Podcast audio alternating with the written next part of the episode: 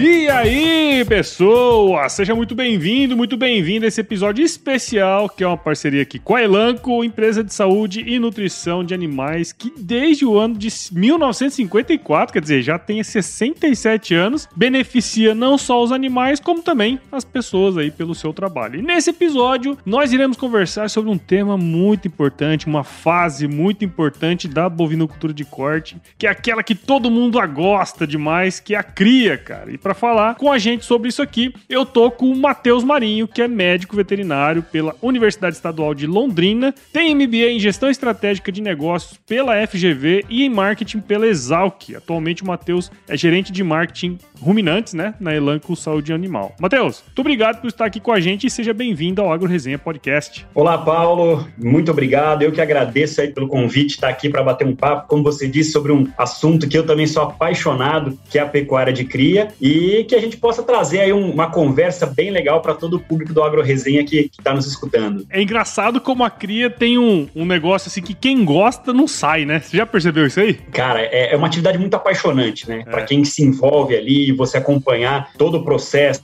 desde inseminação, gestação, parto, criação, bezerro, é, é um negócio que, que apaixona mesmo quem se envolve. Bom, você que tá aí do outro lado já escutou, né, cara? Vai ser um bate-papo daqueles. Então firma o golpe que nós já já estamos de volta. Você ouve agora Agro Resenha Podcast. Aqui, a porteira não tem tramela para quem busca se informar sobre assuntos ligados ao agronegócio. A apresentação, Paulo Ozaki.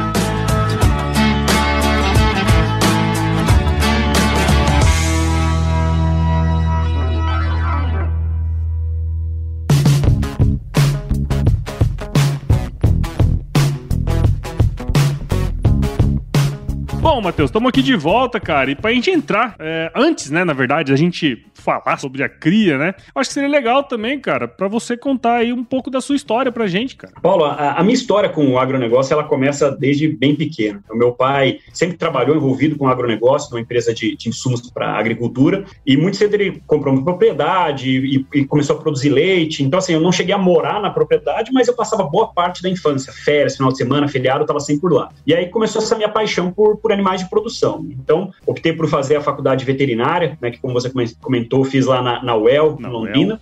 e me formei, trabalhei um tempinho com assistência técnica a campo, muito voltado para a parte de reprodução? Então, fazia muita assessoria reprodutiva em rebanhos de corte e leite, com, trabalhei com transcendência de embrião, com FIV em algumas empresas também, até que surgiu a oportunidade para entrar na área comercial. Né? E aí, na época, foi na Bayer, em 2007, é, na verdade, 2000, comecei em 2008, e fui para Santa Catarina, fiquei um tempo lá, depois no norte do Paraná, depois oeste do Paraná, trabalhando muito na área de comercial, então dando assistência tanto para pecuaristas, quanto também para lojas, distribuidores, revendas aí em relação aos produtos. E, e aí, em 2017, 2017, vim para o time de marketing da Bayer na época, né, trabalhando ali com é, focado em gado de corte. E desde 2017 até então, estou é, trabalhando mais nessa área. O ano passado, acho que como muitos de vocês devem saber, a Elanco Saúde Animal adquiriu toda a parte de saúde animal da Bayer, né? Então, a gente, todo, todos nós migramos aí junto com o nosso portfólio para a Elanco, onde eu estou desde agosto do ano passado como um dos gerentes de marketing para ruminantes aqui no nosso time. Você é natural do Paraná mesmo? Não, eu sou nascido no interior de São Paulo, em ah, São interior... João da Boa Vista. Ah, São João da Boa Vista, que legal. Eu percebo, cara, que tem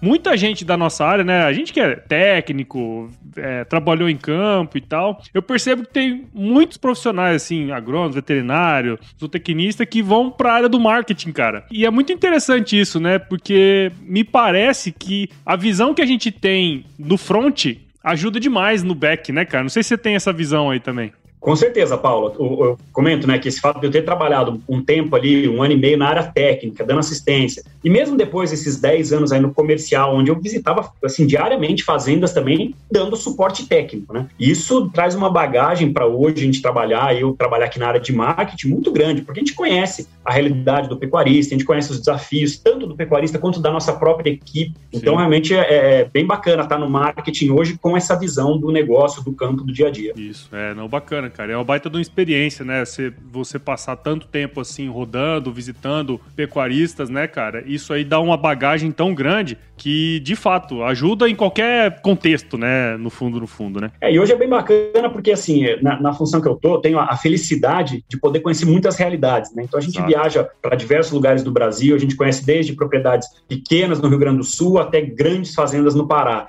Então isso traz uma bagagem muito boa até para a gente poder compartilhar. Então, se a gente vê uma coisa em uma região, uma boa iniciativa, a gente pode compartilhar com pecuaristas, com produtores de outros lugares, aquilo que a gente viu em regiões diferentes. Sem dúvida, sem dúvida. Isso agrega muito valor, né, cara? E bom, você falou, né? Bom, você visitava a turma lá no Rio Grande do Sul, né? Que tende a ser propriedades um pouco menores. Eu trabalhei no Pará também.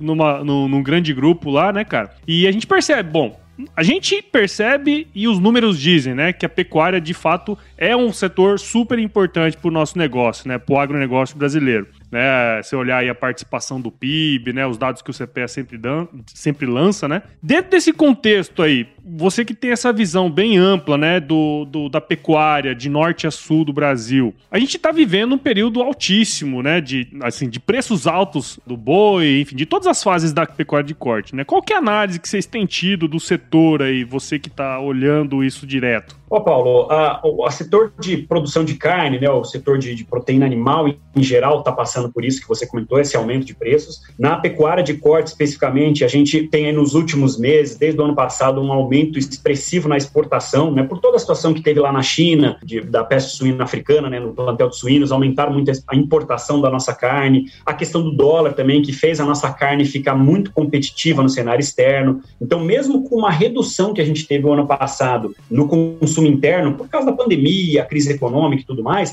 no geral, a gente ainda continua com um cenário bom, porque nós estamos exportando uma boa parte da carne com um preço bom. Com isso também, né, a gente tem um pouquinho de, de queda na, na, oferta de animais, né, por toda a questão de pastagem, chuvas e tudo mais. Então, a gente está com alta demanda e baixa oferta. Isso vai puxar o preço para cima, que é o que a gente está vendo aí hoje, arroba né, de 300 até acima de 300 reais por, no, na arroba do animal. Então, é um momento também que ah, os insumos aumentaram, então você pega preço de soja, preço de milho, eles aumentaram bastante, porém, esse preço alto da arroba e do bezerro também que a gente está acompanhando no mercado de cria, eles ainda estão sendo compensatórios, né? Então, o produtor que é eficiente hoje, ele está conseguindo ter um rendimento bem interessante, mesmo com esse aumento dos custos que a gente tem também por causa de todo o cenário global aí de, de consumo, né? E é muito interessante isso, né? Porque eu tava até vendo aqui, hoje eu vi aqui um negócio realizado aqui, 327 reais. Onde que você imaginaria, dois anos atrás, vendendo boi a 89 reais, cara? É, é, uma coisa assim, muito. É, foi uma mudança repentina, né? E eu sempre faço um, um, paralelo com, com os agricultores, né? Teve uma época também que a agricultura no Brasil, principalmente de commodity, ela servia para abastecer o mercado interno, né? E à medida que eles foram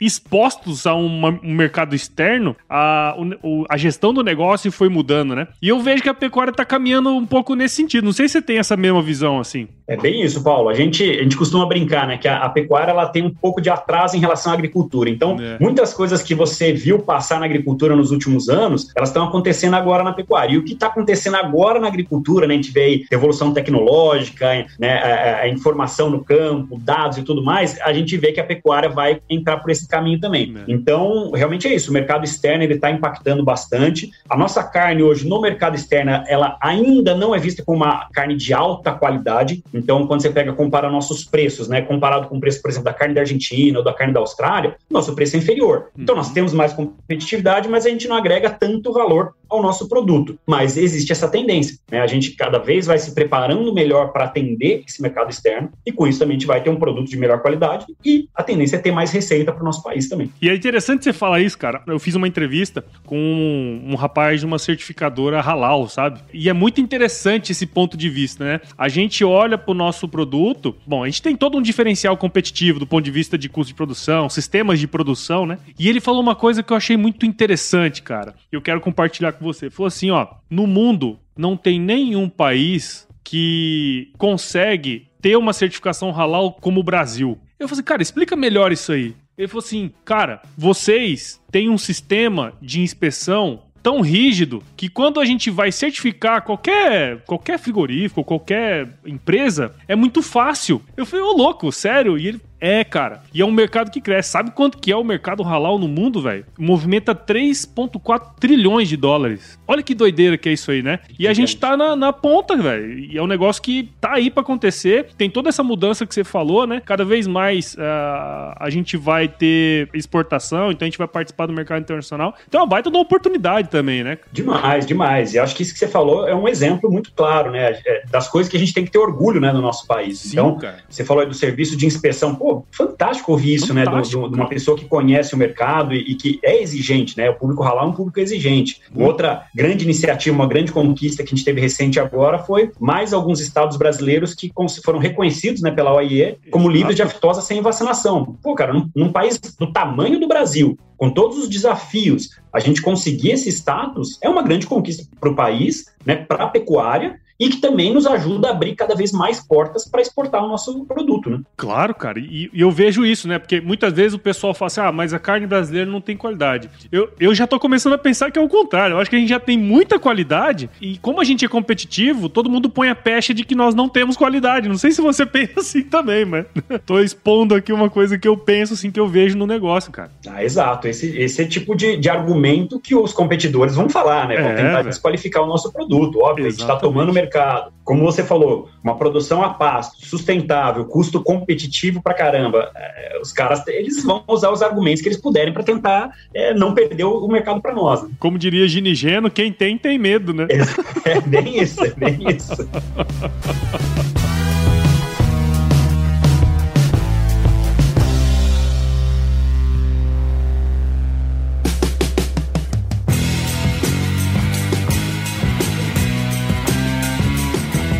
trabalhei muito tempo como analista de mercado de boi, né? Não sei se, se, eu, se eu cheguei a falar isso para você, né? Eu trabalhei no CPE há um tempo com leite, né? Mer analisando o mercado de leite. E tinha também alguma coisa de boi. E no IMEA, aqui em Mato Grosso, eu trabalhei algum tempo também analisando o mercado de boi, né? E especialmente no IMEA, né? Porque a gente tinha muitos dados interessantes, assim. Eu fui percebendo, cara, que ao longo dos anos, aquele ciclo pecuário que a gente aprendia na escola, né? Ah, o ciclo pecuário tem sete anos, não sei o quê, né?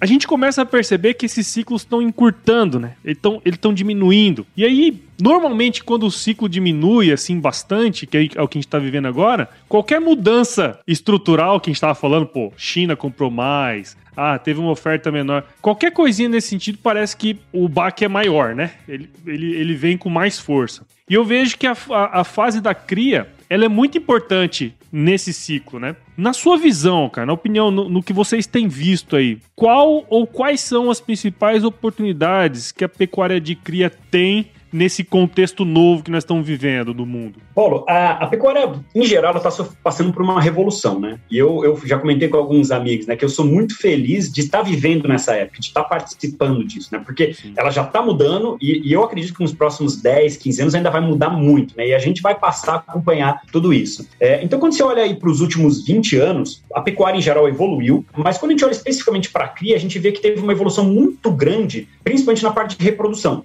Né? Então, os protocolos de ATF, antigamente, pô, era, inviável você inseminar uma fazenda de corte grande. Como que você ia ficar observando o cio, trazendo animal para manejar e inseminar todo dia? Era impossível. E com o crescimento da IATF, isso passou hoje a uma coisa corriqueira e ainda não é amplamente utilizado, né? Hoje mais ou menos aí uns 15% mais ou menos das vacas é. em idade reprodutiva são inseminadas, mas já é uma tecnologia dominada, né? Isso evoluiu muito, a cada ano vem melhorando o índice, qualidade de sêmen e tudo mais. Então, isso já está ajudando a intensificar a produção dentro da pecuária de cria. Antigamente, eu lembro que a gente falava em desmamar um bezerro aí de 160, 180 quilos, já era um, é. um bom, né? Um bom negócio. Pô, um bezerro com seis arrobas, né? Tava bem. Hoje você vê bezerro desmamando com nove, com dez é. arrobas, né? E não é uma coisa rara, não é um ou outro animal. A gente tem lotes de animais desmamando com esse peso. Porém, a gente vê que ainda existe, e, e talvez porque nos últimos anos não foi dado tanta atenção para a parte de manejos, tanto de sanidade quanto de nutrição na fase da cria recria. Então, a nutrição avançou muito na recria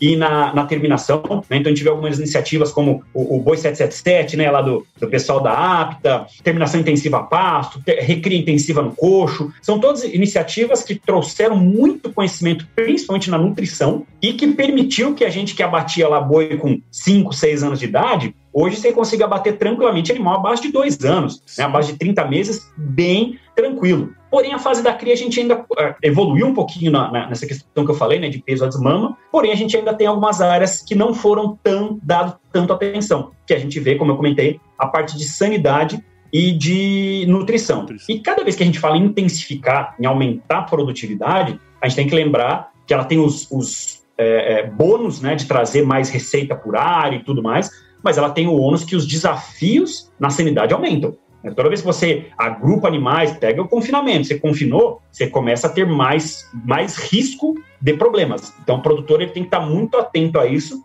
para que todas essas coisas evoluam juntos. Não adianta eu fazer um baita do investimento lá na IATF, gastar um monte com hormônio, se esse bezerro vai nascer e vai ter uma diarreia, vai ter um problema que vai impactar no peso dele a desmama. Porque o que paga a conta do pecuarista de cria não é quantas vacas ele emprenhou, é quantos bezerros ele vai desmamar e vai vender. E qual que é o claro. peso desses bezerros. Né? Então, a gente tem que olhar mais para o contexto geral da cria e não apenas só para um ou outro setor, como a gente tem feito muito bem nos últimos anos, mas de maneira um pouco mais isolada. Eu lembro que eu fiz um estudo há um tempo atrás que mostrava uma coisa muito interessante, né? A taxa de lotação de uma fazenda de cria, ela não, ela não altera muito ao longo dos anos, né? Então, é, ao, ao, longo do ano, né? Ao, ao, longo do ano. Então, é muito difícil você colocar mais animais por área por aquele motivo que a gente sabe, né? Numa época de estiagem, a gente não tem disponibilidade de forragem, né? Só que, assim, uma coisa que eu tenho percebido é que, como a remuneração aumenta demais, e a gente vê nos países, sei lá, a gente vê nos Estados Unidos, na própria Europa também, a hora que começa a ter uma remuneração melhor, acaba que me parece que a cria tende a intensificar um pouco mais também. Não sei o que, que, que você tem visto nesse sentido, cara. Tradicionalmente, Paulo, a cria ela sempre foi a atividade menos intensiva, né? Se a gente separar entre cria, recria e engorda. A engorda, obviamente, tende a ser a mais intensiva, né? Por causa dos confinamentos e tudo mais, própria terminação intensiva intensiva a pasto. Recentemente, nos últimos anos, a gente passou por esse movimento de intensificação na recria também, hum. mas a cria ela tende a ser a menos intensiva. Existem vários motivos que podem explicar isso, né? mas alguns deles que eu vejo. É, a cria normalmente ela é vista como uma atividade que ela remunera menos por unidade produtiva. Né? Por quê? Porque você vende bezerro. E aí você vende bezerro uma vez por ano. Então o cara tem 100 vacas, vai vender lá 70, 80 bezerros por ano, não paga a conta da fazenda o ano inteiro. Então você precisa ter volume. E para ter volume você precisa ter área. Ou seja, tradicionalmente se pensa na cria sempre em fazendas grandes, em áreas maiores. E aí aquele sistema tende a ser aquele sistema mais extensivo, né? um sistema um pouco com menos é, manejo de pasto, menos suplementação. Mas, felizmente, isso está mudando também, Paulo. A gente já tem visto algumas movimentações, né? Então hoje está se intensificando. Então, quando a gente acompanha as taxas de lotação em fazendas de cria, as taxas de produtividade, né? quilos de bezerro desmamado por vaca exposta à estação de monta, isso está evoluindo. E a gente já vê algumas iniciativas, por exemplo, tem um grande amigo no Paraná, que é teu, teu xará, o, o Paulo Emílio, que é um consultor técnico, um cara fantástico, e ele hoje já está com um projeto muito legal de cria, né, no que ele chama de confinamento a pasto. Então, ele faz é uma propriedade pequena, né, que ele consegue intensificar, aumentar o número de animais na cria, é, porém com suplementação o ano todo. É, e a gente tem também já o, o outro extremo, né, que é, eu, eu, não conheço pessoalmente, mas um projeto que tem é, em Minas Gerais, projeto grande, se não me engano, acho que 20 ou 30 mil vacas, cria 100% confinado. Sim. Conheço essa fazenda aí. Você conhece? Acho que é Cara Preta, se não me engano, né? Cara o, Preta. O grupo, é. Cara Preta. É o grupo é, então, assim, Preta. assim, a gente está vendo algumas iniciativas, óbvio, não são para todas as realidades, Sim. mas que a gente está vendo que existe alternativas também de pecuária de cria de maneira mais intensiva, e aí é. aumenta a produtividade. E é o que a gente precisa fazer, Paulo, a gente precisa aumentar a produtividade por área, por quê? Porque a gente não pode mais abrir área. Né? Pelo contrário, a tendência para o Brasil nos próximos anos é reduzir a área de pastagem, como já vem acontecendo nos últimos 15, 20 anos, aí, de acordo com a Embrapa. Só que a nossa produtividade está aumentando. Então a gente está cada vez se tornando mais eficiente, mais sustentável, né, que é extremamente importante hoje em dia, e a gente está tá usando melhor os recursos que a gente tem. Em breve, né, acredito que os nossos sistemas vão começar a pensar na comida para o inverno, né? Como os, os americanos, os, os, europeus fazem. Tem um, um, um, fator aí muito interessante também que eu vejo que pode ser muito benéfico para a pecuária de cria, que são os sistemas de integração, né? Lavoura e pecuária, né, cara? É, é uma coisa aí que também pode ajudar bastante nesse contexto, né? É, eu trabalhei, né? Como eu falei para você, eu trabalhei ali cinco anos no Paraná. O Paraná é a terra da integração lavoura-pecuária, é. né? Foi onde começou muito forte. E como eu falei, ela começou muito forte, principalmente na recria, né? Porque o pessoal passou a ser uma alternativa, ao invés de plantar o trigo no inverno, que é um desafio gigante com mercado e clima e tudo mais, o pessoal começou a plantar as pastagens de inverno, aveia, azevém, pegava os bezerros que eles estavam desmamando, compravam e recriavam nessa pastagem de inverno. Quando acabava o inverno, ou ele ia para um pasto, né, que daí já estava saindo no verão, ou para um confinamento para terminar e abater o animal. E o pessoal começou a ver as vantagens disso. E hoje a gente já começa a ter algumas iniciativas de usando também a integração lavoura-pecuária nas atividades de cria, seja para a reforma dos pastos ou também como modelo de produção mesmo, né? Para otimizar, rotacionar áreas de produção, o que são estratégias muito legais. É, até tinha uma pergunta aqui que eu te falei que a gente acabou matando ela, né? Porque é isso, né? A, a gente pega os dados zootécnicos, sei lá, é, pega os dados, por exemplo, que a gente tem de custo de produção, né, de levantamento lá da, da CNA, do CPEA, é, do IMEA também, né, que eu já tive acesso a gente analisa os dados zootécnicos e econômicos e a gente percebe que a pecuária de cria sempre tem uma remuneração por área menor, né? É, então tudo isso impacta nessa questão do investimento quando se trata de produtividade, enfim, de tecnologia, né, cara? É, e aí quando você, a gente está falando aqui, né, de, de, tecnologia, de intensificar, você falou, né, de, de, planejar nutrição, planejar o pasto, planejamento forrageiro é essencial. E aí você pega uma fazenda grande de cria, você vai falar em reforma de pastagem, é um investimento muito alto para fazer. Né? Então, é, as fazendas grandes, ela tem esse desafio, né, de conseguir gerenciar o seu caixa, o seu planejamento para poder fazer isso. E nos nos anos passados, a tendência é que isso não era feito. Então, era aquele fazendão, em vez de manejar bem o pasto ou, ou planejar melhor a lotação, o que o cara fazia? Só tinha uma área gigante, diminuiu o número de animais para dar conta, mesmo ali não, naquele pasto mais rapado, o animal sobreviver. Só que essa pecuária não está mais tendo espaço, Paulo. Não, isso não é cada vez menos a gente vai ver, né? A tendência futura é cada vez mais a gente ter pressão diária, seja pela agricultura, seja por áreas de reflorestamento e tudo mais.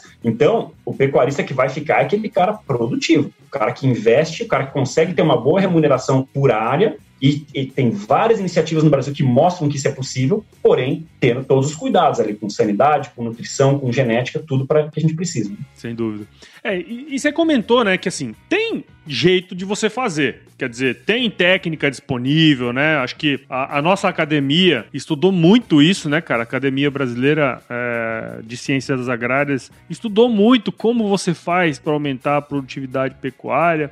É, então, acho que os métodos, eles estão disponíveis, né? Você tem o conhecimento científico para fazer isso. Obviamente que cada estado, cada região, cada produtor vai ter a sua realidade e cabe ao técnico, né, ou até mesmo ao produtor, é, saber qual técnica, o que, que ele vai usar para dentro do contexto da realidade dele, né? E assim, cara, por existir tanta informação disponível, muitas vezes o pecuarista é difícil para ele filtrar esse negócio, né, cara? Assim, eu vejo muito até hoje, né? Pecuarista grande, que a gente sabe que tem um, um conhecimento do negócio, você fala algumas coisas para ele, ele não tem um, uma, uma opinião 100% formada ou uma tecnologia que é muito boa e que não deu certo na fazenda dele, ele já fala, ó, oh, isso aí não dá certo, né? Aquelas coisas que, que vai acontecendo e muito por causa da experiência que ele já passou, né, cara? Na sua visão, assim, como que o criador, ele pode se informar e, de fato, assim, aplicar os conhecimentos que estão disponíveis no seu negócio? Olha, acho que você abordou muito bem, né? Hoje a gente tem muito conhecimento, né? Tanto a, a, as universidades, instituições de pesquisa, a Embrapa,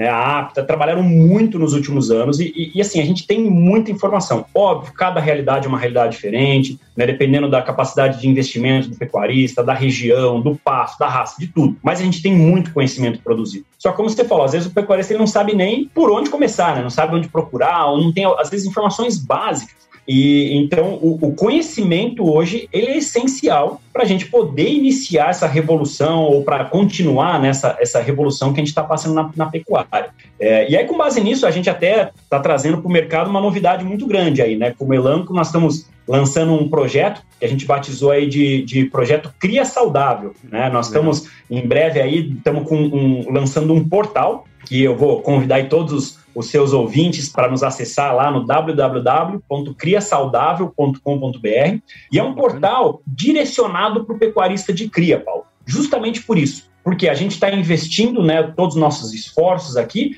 para que a gente tenha conteúdo de qualidade para o pecuarista de cria. Então, o pecuarista de cria hoje, que ele precisa de uma informação, ao invés dele ter que ficar buscando várias informações em portais, se ele entrar lá no Cria Saudável, ele já vai ter essas, essas informações filtradas. Né? E que tipo de informação a gente está falando? Notícias. Né? Então, as principais notícias do dia a dia que saem em vários portais, a gente vai compilar e colocar dentro do Cria Saudável. A gente tem uma outra área de artigos muito legal, né, que a gente está com parceria com alguns colunistas, né, alguns são bem conhecidos, aí o, o Antônio Schack, né, do Instituto Integra, o Rafael Iberville, da Scott Consultoria, o Adriano, né, da, da BEA Consultoria sobre bem-estar animal, é, a gente tem também pessoas do nosso time técnico, né, escrevendo artigos técnicos sobre nutrição, sobre sanidade, então o produtor, semanalmente, ele vai ter novos artigos e novos conteúdos sobre gestão, sobre é, sanidade, sobre bem-estar animal, sobre mercado, da cria, voltado para a cria. Né? Tem uma outra parte bem legal também que a gente está produzindo com muito carinho no nosso site,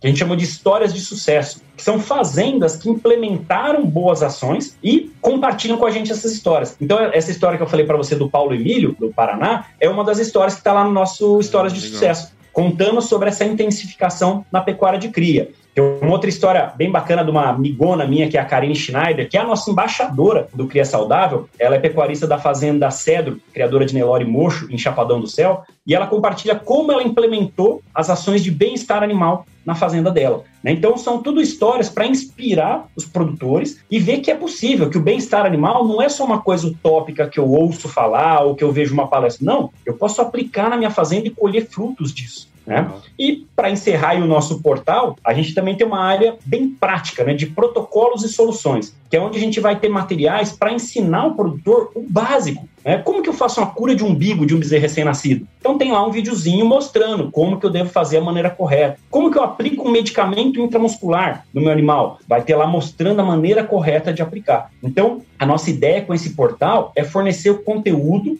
para o pecuarista se capacitar cada vez mais. E não só o pecuarista, né? O, o nosso técnico Sim, claro. veterinário, os zootecnistas, os agrônomos que são envolvidos na atividade de cria, os próprios funcionários das fazendas de cria, né? Que quiser ver um vídeo tutorial lá de como colocar brinco num bezerro, a gente vai ter um videozinho lá explicando como isso deve ser feito praticamente vai funcionar como uma curadoria mesmo de assuntos e temas, né, cara? Isso é muito interessante, né? Exato, cara. A nossa ideia é que assim que o pecuarista tenha meio que o nosso site lá salvo com uma página inicial dele, né, para que todo dia ele possa entrar e ver as novidades que a gente vai ter de conteúdos, né, que todos eles estão sendo é, muito bem selecionados. Eu, a Karina, a gente participa ativamente da seleção desses conteúdos para poder trazer conteúdo de qualidade para o nosso amigo pecuarista aí. Legal, cara, bacana. Bom, você que tá aí do outro lado escutando já pegou a letra aí, né, cara? Vai lá, entra no criasaudável.com.br, porque certamente vai ter muito material bom. Só pela galera que você falou aí, já tem uma turma boa que vai, que vai trazer conteúdo bacana aí pra gente, né? Certamente. E o legal, Paulo, é que assim, a gente tá passando por toda essa situação de pandemia, né? Então,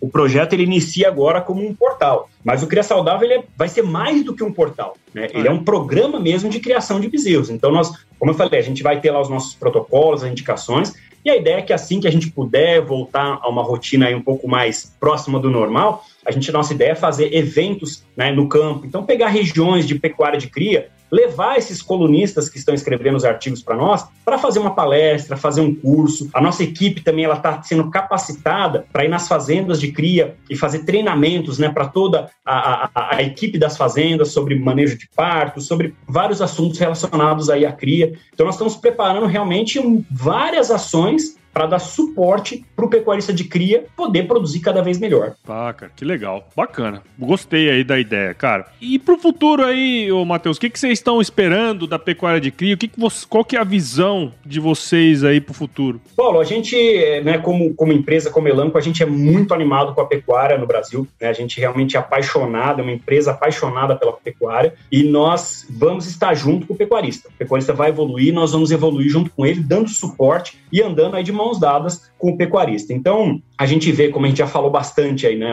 para pecuária de cria especificamente, uma tendência de intensificação cada vez maior aí para os próximos anos, né, um foco maior na parte de sanidade, muito maior na prevenção de doenças do que no tratamento, né, não espera o animal adoecer para tratar, previne, né, não deixa a doença acontecer, capacitação de mão de obra, então cada vez mais a gente vai precisar que os peões que trabalham na fazenda, eles entendam o que eles estão fazendo. Ele não pode ser mais um cara que vai lá e executa a tarefa, ele tem que entender qual que é o propósito, por que, que eu não posso bater no animal, por que, que eu não posso gritar com o animal na mangueira, por que, que eu tenho que conduzir ele com calma? tem um porquê, né? Então, o pecuarista tem que se atentar cada vez mais para isso, que a equipe tem que estar tá abraçada com ele, andando junto com o mesmo propósito. Né? Isso cada vez mais vai tomar conta aí da nossa pecuária de cria. Então, isso tudo vai levar a uma profissionalização do nosso setor. Então, tecnologia, gestão, tudo isso cada vez mais vai estar presente dentro da pecuária de cria também, aí no nosso Brasilzão nos próximos anos. Você sabe, ô, Matheus, que eu tenho uma, uma teoria de que se os pecuaristas de cria fossem todas mulheres,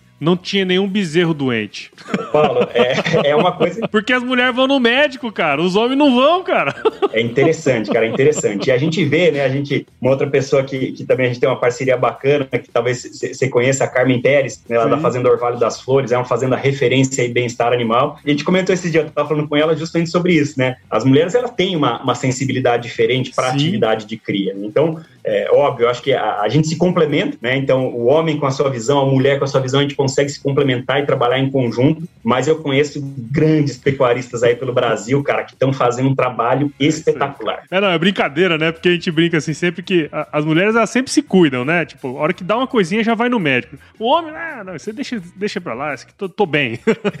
é, é óbvio que é uma brincadeira e, e só mostra que o cara para ele trabalhar com a cria não tem jeito. Ele tem que ser cuidadoso, né? E tudo passa por esse cuidado que ele tem. E eu gostei muito do bate-papo hoje, porque eu acho que tudo isso que a gente conversou que vai dar muito subsídio para quem escutar, né, cara? Eu acho que vai ser bem legal esse episódio aqui para quem tá aí do outro lado, né? Ah, Paulo, eu, sou eu, eu, sou uma pessoa que particularmente e aqui na Elanco eu, eu gosto muito da empresa por causa disso. A gente acredita muito no potencial que a educação tem, cara, sobre a vida das pessoas. Então, toda vez que a gente participa de um bate-papo como esse aqui ou que a gente faz uma palestra, a gente tem né, na nossa equipe aí 50 pessoas espalhadas pelo Brasil fazendo palestra, visitando o produtor porque a gente acredita muito nisso. A gente acredita que levar a educação, né, a gente fazer esse nosso papel de extensionismo, de levar informação, a gente está colaborando e ajudando a pecuária a se tornar cada vez mais eficiente, né, como eu falei, então mais sustentável, mais produtiva, porque a nossa visão como empresa, né, a gente tem uma visão aqui que é de é, alimento e companheirismo enriquecendo a vida. Então a gente como empresa, a gente acredita que o alimento enriquece a vida das pessoas. Cara. Então se a gente puder ajudar a nossa pecuária a ser mais produtiva, para que a gente produza um produto de qualidade a um preço acessível, a gente está cumprindo o nosso propósito, né? Então é isso que nós vamos fazer. Sem dúvida, cara. Legal, muito bom.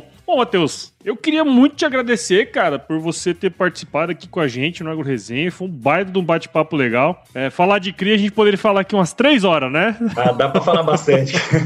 dá pra falar muita coisa, mas assim, eu tenho certeza que quem tá do outro lado, que o pessoal que escuta o Agro Resenha, tá no seu carro viajando pra fazenda, ou tá fazendo um exercício, tá lavando uma louça, né? Então eu espero que você que tá aí do outro lado tenha entendido mais sobre a pecuária de cria no Brasil. Afinal, nós fizemos um, um overview aí, como diz outro, um overview geral, né?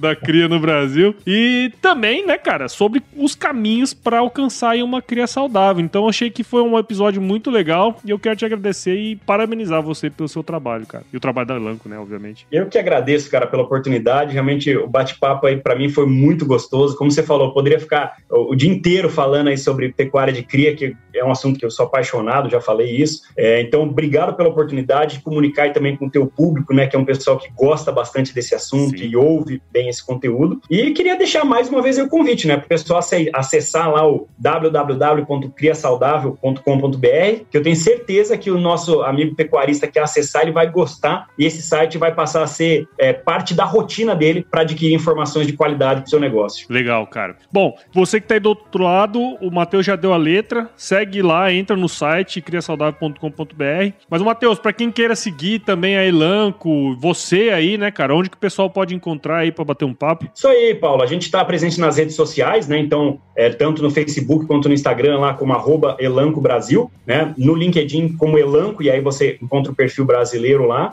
A nossa página, que é o elanco.com.br, também pode nos acompanhar lá na nossa página, entender um pouquinho mais sobre os nossos produtos. E comigo, cara, se quiser falar, me adiciona também lá no, no Instagram ou no LinkedIn, né? Matheus M. Marinho. Pode me chamar lá, mandar mensagem que, cara, tá aí um assunto que eu gosto muito de conversar e tenho o maior prazer em poder tirar as dúvidas e ajudar é, quem quiser entender um pouquinho mais sobre esse assunto. É isso aí, cara. Muito legal. Obrigado de novo.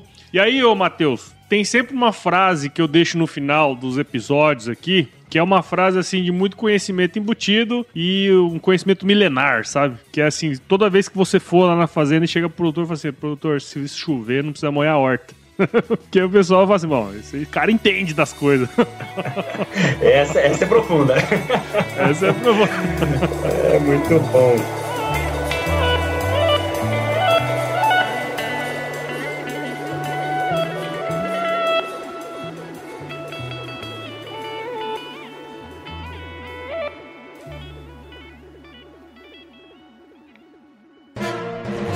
Mais um produto com a edição do Senhor A.